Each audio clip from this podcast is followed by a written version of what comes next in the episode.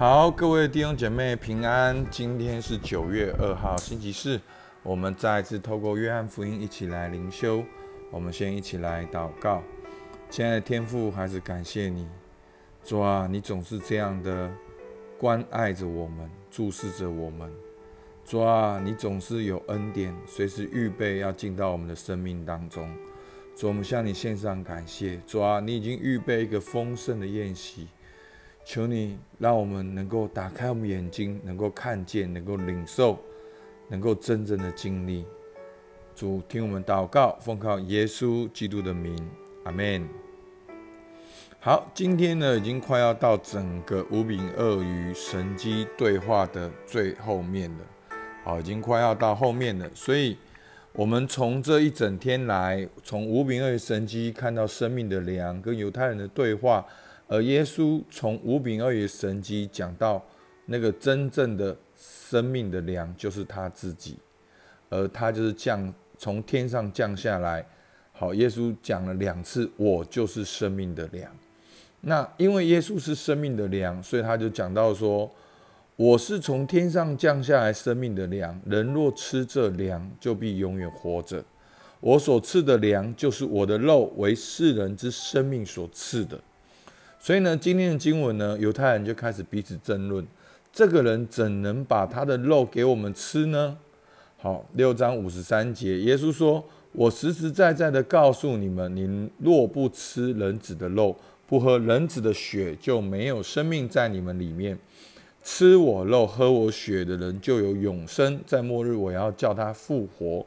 我的肉真是可吃的，我的血真是可喝的。”吃我肉、喝我血的人，藏在我里面，我也藏在他里面。永活的父怎样差我来，我又因父活着，照样吃我肉的人也要因我活着。这就是从天上降下来的粮，吃这粮的人就永远活着，不像你们祖宗吃过马那还是死了。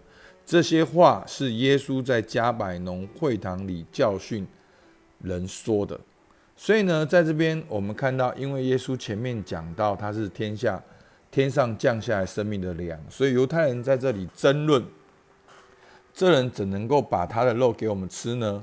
好，我们要回到整个对话的背景里面，因为耶稣行了五饼二鱼的神迹。所以众人就来找耶稣，说：“你行什么神迹给我们看呢？像我们祖宗在旷野有玛纳吃了，吃了四十年，吃的很开心，很丰富。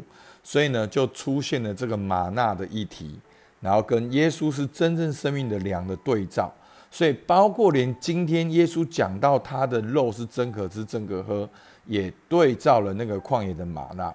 好，在哪边呢？在五十八节，这就是。”天上降下来的粮，吃这粮的人就永远活着，不像你们祖宗吃过玛纳还是死了。因为耶稣说他是真正的粮，真正可以吃，真正得着永恒的生命，所以今天才会讲到要吃我肉、喝我血。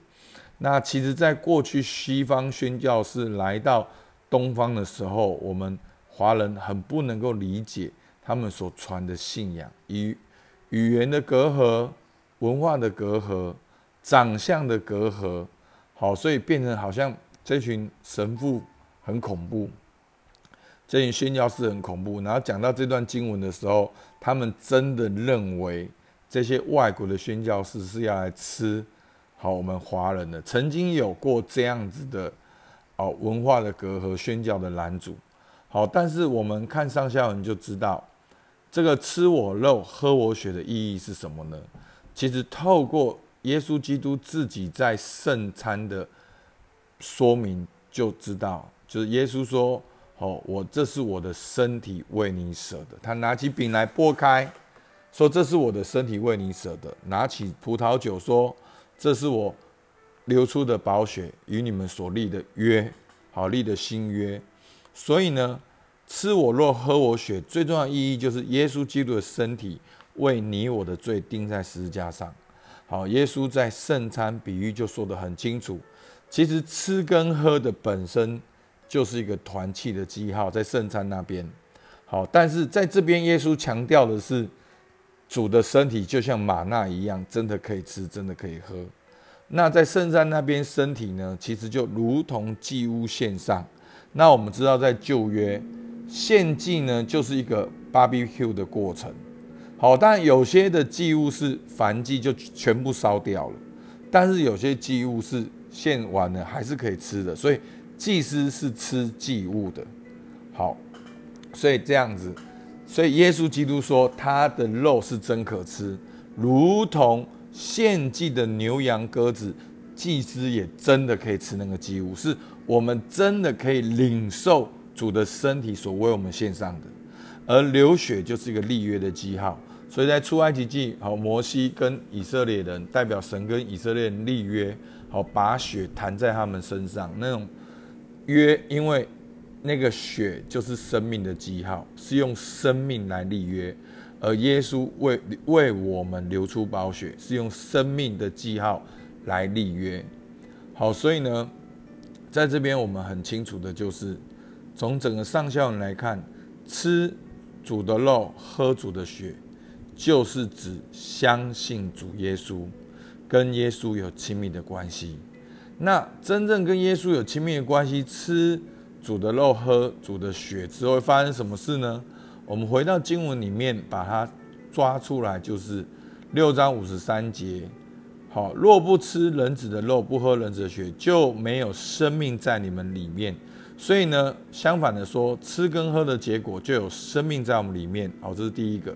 而第二个呢，五四节，吃我肉、喝我血的人就有永生，在末日我要叫他复活，所以我们会复活。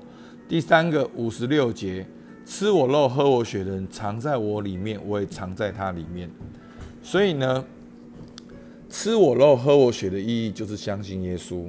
那吃主耶稣的肉，喝主耶稣的血，就是生命在我们里面。末日要叫我们复活，我们也在它里面。所以，我们吃喝主的肉进到我们身体里面，就是跟神有一个很亲密的关系，很亲密、很关系，而且成为我们生命的一部分，成为我们的养分。好，所以今天我们看到今天经文，就是耶稣是生命的粮，主的肉是真可吃，主的肉是。主的血是真可喝，透过相信耶稣，就领受十字架的意义，与主连结，并且在末日复活。所以呢，当我我觉得很奇妙，主用吃跟喝来比喻跟他亲密的关系，那我们就真的用吃跟喝来想，思想你今天吃早餐、吃中餐、吃晚餐。你吃东西的过程是什么？你看到这群食物，你一口一口的吃下去，咀嚼在你的嘴巴里面，然后消化在你的肠胃里面，还成为你的供应跟力量。好，真的有没有感觉早上很饿，你吃了就觉得有力量？好，所以这就是吃东西的过程。那透过吃东西的过程，比喻跟耶稣的关系，你今天。要如何吃喝主耶稣？是不是有一段过程？是不是有一个吃主角灵修的过程、喝的过程，去慢慢的感受、享受主自己？好，所以呢，牧师有开过灵修的课，就是我们会花很久时间来安静来默想，那就是那个过程是需要花时间的，不要匆匆忙忙的。早上大家灵修非常的棒。那有时候六日是不是我们能够分别为圣两三个小时，就是完全的安静，更多神的话语，更多的安静，好像享受一餐美食一样。那当我们说主的肉、主的血是真可吃、真可喝，在我们生命中跟主耶稣好的亲密时刻有哪些领受？过去。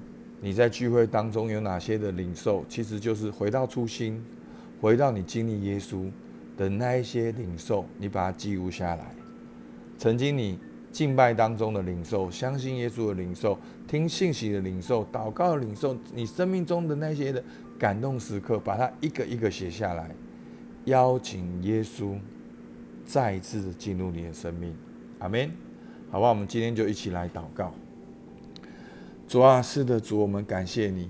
主啊，你是天上降下的粮食，吃这粮食的人就永远活着。主啊，我们不再追求那个玛纳而已，吃得饱而已。主啊，我们追求的是真正从天上降下来生命的粮。主啊，让我们真的吃你的肉，真的喝你的血，真的享受你跟你有亲密的关系，在我们生命当中一天一天的茁壮成长，以至于我们的生命就活像耶稣，跟随耶稣，真正学习在生活中如何做神的儿女。主，我们赞美你，祝福我们弟兄姐妹每一天都重新得力。主，你听我们祷告，奉靠耶稣基督的名，阿门。好，我们今天到这边，谢谢大家。